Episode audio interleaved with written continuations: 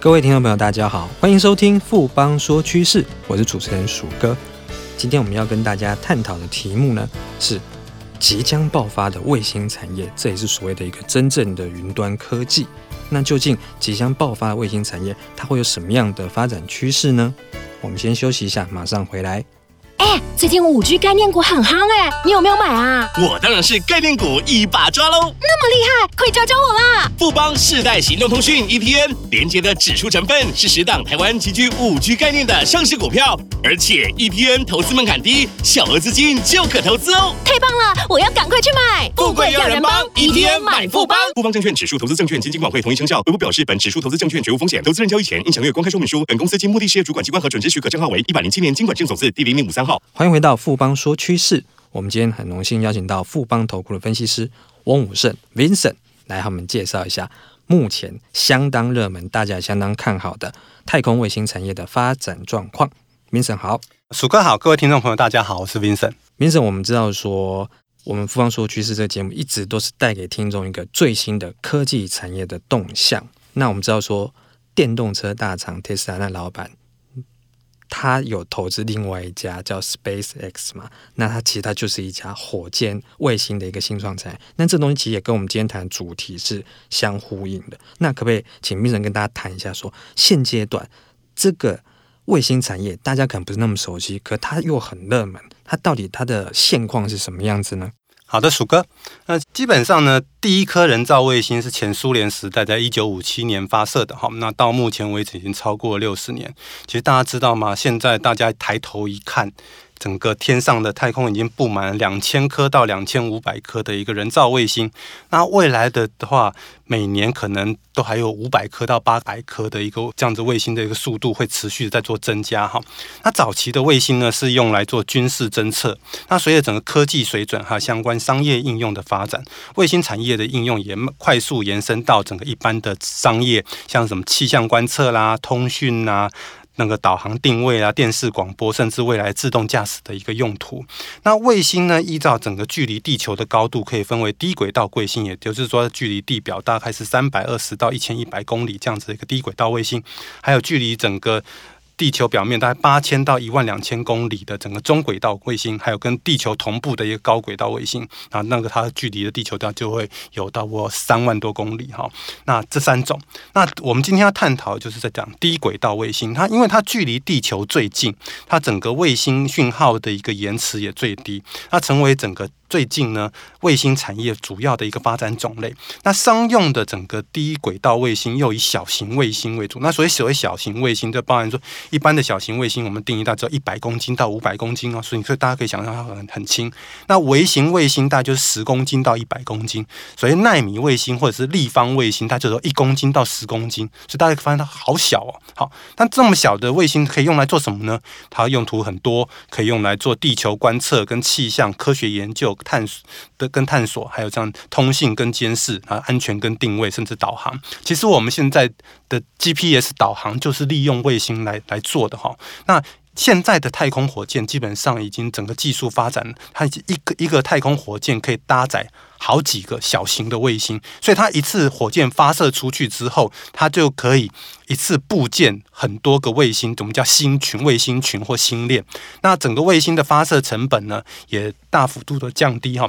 像那个软银孙正义呢，他就有投资一个加拿大卫星营运商叫 OneWeb，那他所生产的这种。微型的整个通讯卫星的重量只有一百五十公斤哈，那它一次火箭发射出去就可以搭载三十六颗，那大家发一次我就三十六颗就出去了。那我们前面提到的那个。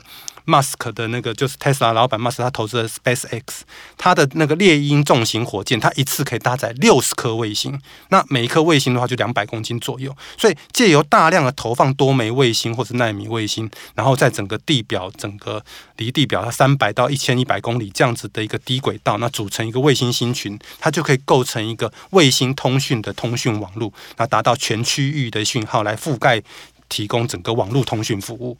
这边听到 Vincent 提到，刚有听到有关键数字，就是现在有两千多颗卫星在运行。那更惊人的是，接下来每年至少会有五百颗以上卫星在增加，这增加速度非常快啊，感觉是以前是比较科技大国在走类似像是一种军备竞赛的一种方式，那现在步入民间之后，感觉开始进入商业化，所以这商业化的概况是什么样子呢？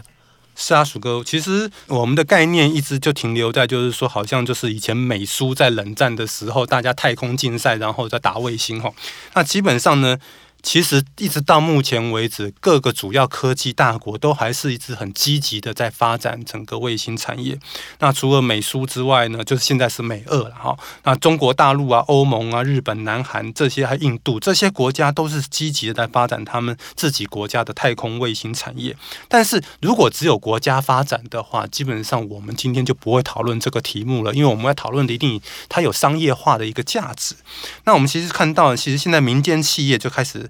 大幅度的一个投入整个太空卫星产业，像中国大陆呢，它每年投资八十亿美元在整个发展整个太空项目。那它它在去年呢，它用国家的力量也顺利发射这那个卫星，然后发射登登月小艇去登陆整个月球背面。那它其实。前面是国家的，但是它后面要做什么？它要做一个天基物联网，也就是航天加物联网。那这个是在做什么呢？它本来要预计说，从今年开始要发射八十颗低轨道的一个通讯卫星，来建构一个卫星星群，把全球范围内各种讯息节点跟感测这些智能终端进行一个有效连接，那就变成全球的一个物联网的通讯系统。不过呢，刚好呢，这个。计划的一个基地，就是在所谓武汉国家航天产业基地。那受到了武汉肺炎的这次的冲击，我觉得可能。它需要缓一缓呢，可能今年就没有办法能够顺利的这样做。可是我觉得明年来看的话，二零二一年它应该还是会往这样这个方向去走。那美国的话，一直都是整个全球科技的领导者，所以呢，国家 NASA 这边在发展，当然就是已经我们不用再提了。可是民间发展太空卫星的产业，其实也有已经有一阵子了。那这几年因为整个发射卫星的成本快速的一个下降，还有就是商业应用的需求的一个提升，所以美国的民间卫星产业开始加加速发展。其实早期一开始的时候，发射卫星的成本呢非常贵。一九八零年代的时候，一公斤的卫星它要去发射成本就是八点五万美元。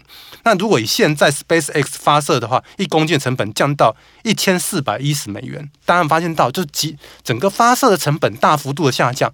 那 SpaceX 它又有什么特别？它其实又有一个。非常，它为什么可以把成本压到这么低？它开发出一个技术，就是说我火箭发射出去之后，我可以回收。那当这个火箭是可以回收，不是像以前火箭发射出去之后就烧掉就没有了，就爆了，就没了。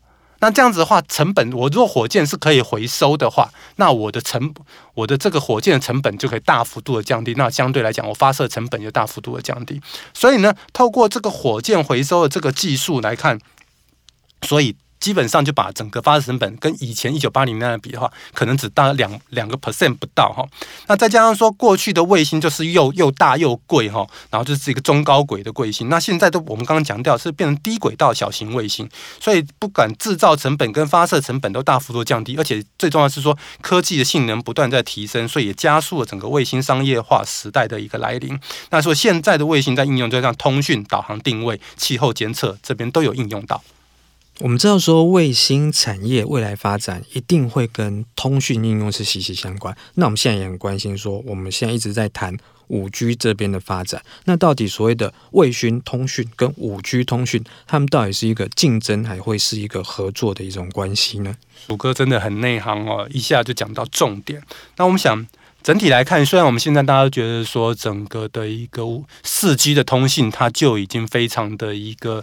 方便了，但是觉得有时候还是卡卡的，所以会进一步会有五 G。但是也其实跟大家报告，你其实即使走到了五 G，你还是会在全世界会有一些地区你是没有办法收到五五 G 的这种行动通讯的一个讯号的。那为什么？因为整个。你要有五 G 的信号，你就要有基地台。那你大家可以去试想，我如果在非洲，或者我是在一些比较偏远未开发的地区的时候，那个地方是不会有基地台的。那怎么样来解决？说我真的可以全球来做一个联网这样子的时候，它基本上就除了五 G 之外，它要找其他的一个方法来帮他。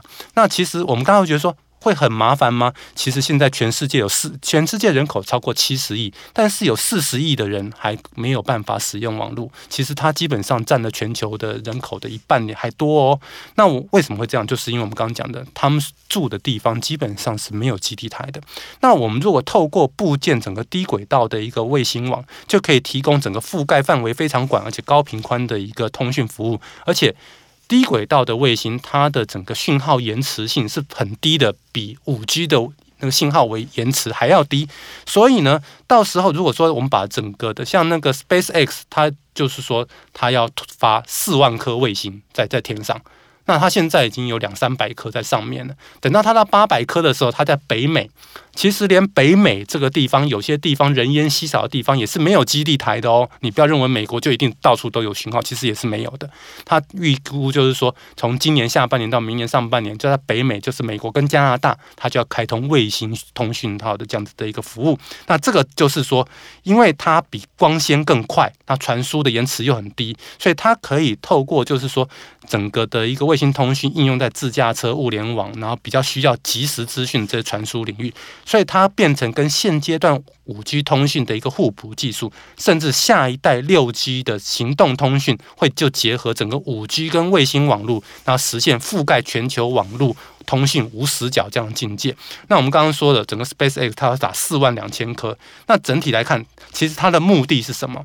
它希望说它能够说拿下。马斯克他自己就已经讲了，他希望拿到全球网络市场百分之三到百分之五的市占率，那整个每年获利可以达到三百亿美元。所以这个基本上大家就可以看得出，这个就相当的一个庞大的一个商机。那像 Amazon 的一个创办人 Bezos，他也创立个 Blue Origin 这个公司，他也是在从明年开始发射自己的一个火箭，然后要把三千多颗的卫星送到太空上面去，然后提供全球范围的高速网络。其实 Amazon 现在在天上就已经有十六颗卫星。新了哦，他接受他自己的 AWS 这样子的一个那个网络云端这样子的一个业务，所以那包含像 Apple，Apple 它自己也已经开始在投入卫星产业。为什么？因为他希望它未来的 iPhone 可以不必受制到这些通讯通讯营运商的一个限制。我如果有自己的一个卫星的时候，我整个的一个 Apple 相关的这些行动通讯的这些终端的系统，它就可以有更好的一个表现。所以我觉得这个边来看，其实我们看到，如果说如果 Tesla 这边进来了，Amazon 也进来了，Apple 也进来了，我觉得这个商机是我们不可以忽视的。明水这边提到，这些科技大腕都已经争相进入这个卫星产业，所以可预见的是，科这个卫星产业的发展一定是已经是现在进行式，而且在可预见的未来的话，那爆发性生长应该是相当可期的。那最后，请明水跟大家谈一下说。卫星产业整个市场发展的潜力到底有多大呢？是的，鼠哥，整个全球的一个卫星产业在二零一八年的时候有两千七百七十四亿美金，你看到很庞大的一个数据。而过去几年大概年增率都维持在百分之三。那其中比重最高是卫星服务跟地面设备，大概各占百分之四十五。那是卫星服务的这个收入，大概最主要是卫星电视。那因为卫星电视这个部分这几年来基本上是持平的。那因为受到整个网络电视这边像 Netflix 这样这样子的一个公司的一个影响，所以卫星电视基本上它的一个成长动力是低的，反而是像说整个地面设备呢，是就是卫星讯号接收的地面设备这个部分每年都是保持百分之五到百分之十的年增率，所以它目前已经超过一千两百五十亿美元的一个规模，已经。逐渐接近了整个卫星服务收入一千两百七十亿美元，我认为很快就超过了哈。那另外一个卫星制造占的比重比较低，百分之七，大概一百九十五亿美元。可是呢，它基本上呢前几年大概都是只有一百五十亿美元哦，就在二零一八年突然跳到一百九十五亿。那我们大家如果大家还记得刚刚我们跟大家报告的数字，SpaceX 要打四万颗卫星上去，然后。那个 Blue Origin 就是 Amazon 的那个创办人，他所投资的，他要打三千多颗卫星上去，大家算一算，那这未来几年通通都要打上去的话，那整个卫星制造产业不就要大爆发？那这个就是我们特别看好的一个原因哦。那我们觉得说，整体来看的话，它未来的一个成长应该说非常大。那至于卫星发射的整个收入是比较少的，所以这个部分因为台湾也没这个技术，所以就不用去谈。那所以我们从这样来看，我们可以认为说，卫星制造跟整个卫星讯号地面。接收的这种地面设备呢，是整个未来全球卫星产业市场主要成长的一个动能哦。那台湾本来就在整个全球资通讯产业拥有重要的一个地位，在地面设备的制造跟零组件也都有相当的一个竞争力。特别是去年呢，我们完成了自主开发的福卫七号的一个卫星发射之后，整个台湾的卫星产业的发展就让我们可以更加期待。所以，我们下一集要跟大家再报告说，台湾整个卫星产业的发展跟整个投资的一个商机。谢谢 Vincent 今天跟我们这么详细的介绍全球卫星产业的发展趋势。那我们下一个单元会继续来探讨台湾它的卫星产业发展的状况，还有投资的商机。谢谢 Vincent，谢谢鼠哥，也请大家锁定我们下一集的节目哦。谢谢。经过今天的节目呢，相信各位听众朋友对于整个卫星产业的发展趋势，应该都有更清楚的认识。不妨说趋势，我是鼠哥，我们下周见。